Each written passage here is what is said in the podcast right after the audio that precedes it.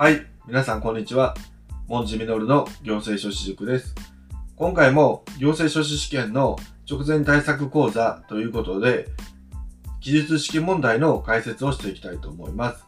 記述式問題は大きく点数を稼ぐことができる可能性がある問題ですので、必ず少しでも1点でも多く点数を取るために、記述式対策もしっかりしておいた方がいいということになります。ということで今回も技術式試験の過去問の解説をして、それからそれだけじゃなくて、その周辺知識ですね。出題された問題の周辺知識、これはもう一度出題される可能性がありますし、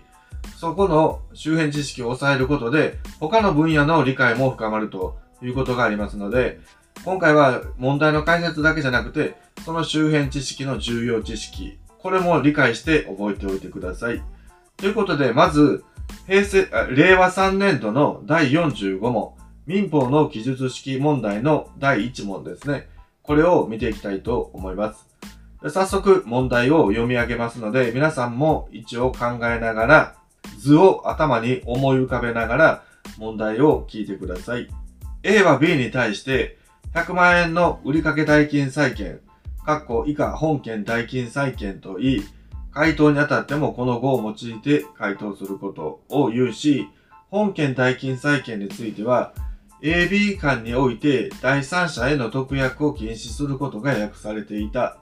しかし A は緊急に資金が必要になったため、本件代金債権を C に譲渡し、C から譲渡代金90万円を受領するとともに、同譲渡について B に通知し、同通知は B に到達した。そこで C は B に対して本件代金債権の履行記号に本件代金債権の履行を請求した。B が本件代金債権にかかる債務の履行を拒むことができるのはどのような場合か。民法の規定に照らし40字程度で記述しなさい。なお、B の A に対する弁済、その他の本件代金債権にかかる債務の消滅自由はなく、また B の本件代金債権にかかる債務の供託はないものとするということですね。これは非常に簡単な問題で、債権譲渡がなされた場合、その債権に譲渡金取得役がつかれた場合、ついていた場合に、その債権の譲り受け人ですね。その債権の譲り受け人は、債務者に対して請求することができるかという重要な基本的な知識です。まず債権譲渡っていうのは、債権というのは基本的に譲渡することができるのが原則でしたよね。これは466条1項です。条文読んでみますと、債権は譲り渡すことができると。ただし、その性質がこれを許さないときは、この限りでないということで、債権は基本的に譲渡することができるんですけれども、性質による場合、債権の性質による場合、それから法律による場合、譲渡が認められない。つまり譲渡制限がかかっているということになります。で、債権の性質による譲渡制限ということですけれども、これは何かというとですね、例えば、自分の肖像画を描いてもらうような権利ですね。自分の肖像画を描いてくれという債権。この場合は、債権者、債務者としては、あの有名な画家さんに描いてもらいたいからお金を払ったわけですね。その債権が、その絵を描く、絵を描かなければならない。それから絵を描いてお金をもらう債権。これが勝手に C に譲渡、C というか別人に譲渡されて、全く別の人が絵を描くということになるのは、ちょっと意味がわからないですよね。有名な画家さんに自分の絵を描いてもらいたいわけですので、それを勝手に譲渡されて、よくわからない無名の人に絵を描いてもらっても何も嬉しくないと。ということで、こういう場合は債権の性質が譲渡制、譲渡を許さない、譲渡制限がかかっているということになります。それから法律による譲渡制限というのもありまして、これは不要請求権ですね。え、881条を条文見ていただきたいんですけれども、881条、不要を受ける権利は処分することができないということで、不要を受ける権利というのは譲渡することができないということで譲渡制限がかかっている。つまり、性質による譲渡制限、法律による譲渡制限、これ以外の債権については自由に譲渡することができると。ただ、今回譲渡禁止特約がついているんですね。この譲渡禁止特約っていうのは、ある債権を別の人に譲渡することができませんよという債権のことです。でこれまた466条に戻っていただきたいんですけれども、次2項ですね。当事者が債権の譲渡を禁止し、または制限する旨の意思表示をした時であっても、債権の譲渡はこの、その効力を妨げられないということで、譲渡禁止特約がついてたとしても、債権の譲渡をすることはできると、466条2項に書いてあります。で、一つだけ注意していただきたいのは、この譲渡禁止特約がついている債権譲渡っていうのは、債権的なものだと言われています。つまり、譲渡人に対してしか債権の譲渡の効力を主張することができない。つまり、譲渡人との関係でしか譲渡制限特約を主張できないという意味で、債権的効力だと言われています。まあ、今の点は無視していただいて、細かいので無視していただいて結構です。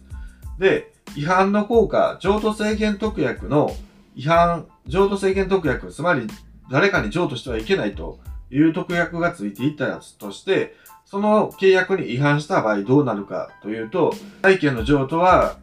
有効になるということですね。つまり466条2項ですね。当事者が債権の譲渡を禁止し、または制限する旨の意思表示をしたときであっても、債権の譲渡の効力は妨げられないというふうに書いてありますので、譲渡禁止特約がついていたとしても、その債権は譲渡することができますよということになります。これなぜかというと、債権譲渡特約に絶対的な効力を認めてしまうと、その債権が存在することを信頼して譲り受けたもの、債権というのは点々流通していく可能性がありますので、その点々流通していく債権が譲渡禁止特約がついているものであるからといって、譲渡して、譲渡、譲り受け人からしたら、その債権を譲り受けていたことにならないということになれば、非常に混乱してきますよね。それを信じて、債権を譲り受けた者からしたら、非常に怖いということで、経済が回らなくなっちゃうんですね。なので、譲渡禁止特約がついていたとしても、債権譲渡は認められるということになります。ただしですね、結局悪いのは、債権譲渡禁止特約がついているのにもかかわらず、債権を譲渡した譲り渡し人ですね、譲渡人。これが悪いというのは間違いないので、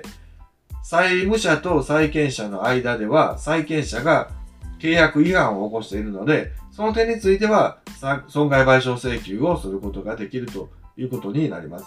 ただし、損害賠償請求をできるけれども、債権は譲渡、どんどん点々流通していくということになります。それから、466条3項というものがついているわけですね。全項に規定する場合には、つまり2項ですね、譲渡禁止特約がついている場合には、譲渡制限の意思表示がされたことを知り、または重大な過失によって知らなかった譲り受け人、その他の第三者に対しては、債務者はその債務の履行を拒むことができ、かつ譲渡人に対する弁済、その他の債務を消滅させる自由を持って、その第三者に対抗することができるということで、譲渡制限の意思表示、譲渡禁止特約ですね。譲渡禁止特約が存在することを知っていたまたは重大な過失によって知らなかった悪意重過失の場合ですね。その場合、譲り受け人、譲り受け人、その他第三者に対して債務者はその債権の履行を拒むことができると。つまり、悪意有過失、悪意重過失の場合ですね。譲り受け人、さっきの例で言えば C ですね。C が悪意重過失の場合には、債務者はその債務の履行を拒むことができると。なおかつ、A に対して弁済したとすれば、その債権の消滅、その債務の消滅ですね。これを第三者、譲り受け人等に対して対抗することができると。いや、譲渡禁止特約がついていて、点々流通して、その債権譲渡は有効ですけれども、あなたは悪意重過失なんだから、債権譲渡禁止特約がついているということに対して、あなたは知っていたでしょ？もしくは重過失で知らなかったでしょ？という場合には、債務者は、譲り受け人やその第三者から請求されたとしても拒むことができますし、本来の元々の現債権者に対して債務の履行を弁済したとすれば、その債務の履行で債務が弁済しているということを譲り受け人、出して第三者、これに対して、債務が消滅したことを対抗することができるということで、この問題に関しては466条3項、そのまんまの条文の知識が問われているということですね。ということで、今回いろいろ解説しましたけれども、債権は基本的に譲渡することは自由に認められると。そして譲渡禁止特約がついたとしても、債権を譲渡することはできると。ただし、相手方が悪意重過失の場合には、履行を拒むことができますし、現債権者に対してした弁済を譲り受け人、それから第三者、これに対して対抗することができるということです。で、債権は自由に譲渡することができるんですけれども、2つ例外があって、その債権の性質が譲渡に適していないこと、それから法律による譲渡制限ですね。何度も言いますよ。性質による譲渡制限っていうのは、例えば肖像画を描いてくださいとか、そういうことですね。あなたに書いてもらわなければ意味がないんですというような性質の債権の場合、こういう場合は譲渡することができない。それから法律による譲渡制限ですね。さっき言いました881条の不要請求権というようなもの。これについては債権譲渡することができないということになりますので注意してください。ということで、えー、466条の第3項の条文知識がそのまま問われているということになるわけですけれども、これもね、テキストにはさらっと書いてあるだけということが多いんですけれども、この辺については非常に債権譲渡っていうのはそもそも A ランクのあの分野ですので、やはり細かいところもしっかり覚えておかなければならないと。それから、暇な時、暇な時というか、しっかり条文を読む時間を取った方がいいのかなというふうに思います。記述式試験の問題は、条文の知識がそのまま問われているということが非常に多いです。なので、行政法に関してもそうですし、まあ、民法の場合は、条文の数が膨大ですので、重要な A ランクの分野、論点、その周辺知識の条文だけでもしっかり読んで理解して覚えておくということが大事なのかなと思います。それから行政法に関してはそれほど条文多くありませんので、一回ですね、しっかり手続行政手続き法とか行政事件訴訟法、このあたりでも一応名答を通していただくだけで、前後の関係とかですね、第1章、第2章、第3章の関係性とか、そういう体系的な理解をすることで、行政法全体の理解が突然深まることがあります。これも何回も言っていることですけれども、なので条文の目次をしっかり覚える。それから行政法に関しては条文を一度一通り目を通してみる。民法に関しては重要なテーマ、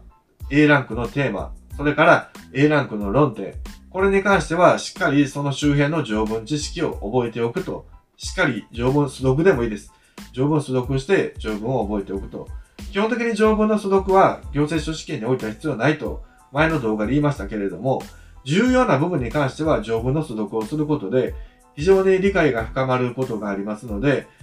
時間の余裕がある方はぜひやっていただきたいと思います。それから記述式試験においてはそれが非常に有効になってきますので、よりたくさん1点でも多く技術式試験で点数を増やしていくということをしたいという場合には、条文の素読っていうのも必要になってくるのかなというふうに思います。ということで今回は債権譲渡についてお話をしました。令和3年度の民法の記述式過去問、これを活用することで理解することができたのかなというふうに思います。それから債権譲渡の基礎知識、そのあたりを解説しました。ということで、これから行政書試験の本番までは、直前対策ということで、記述式本題の解説、それから周辺知識の解説をしていきたいと思いますので、これは非常に勉強になりますし、直前の対策の勉強として効率的ですし、実際試験に問題として出題される可能性もありますので、ぜひ最後まで見ていただきたいと思います。ということで、興味のある方は、チャンネル登録していただいて、ぜひ高評価をしていただければ助かります。ということで、今回は以上です。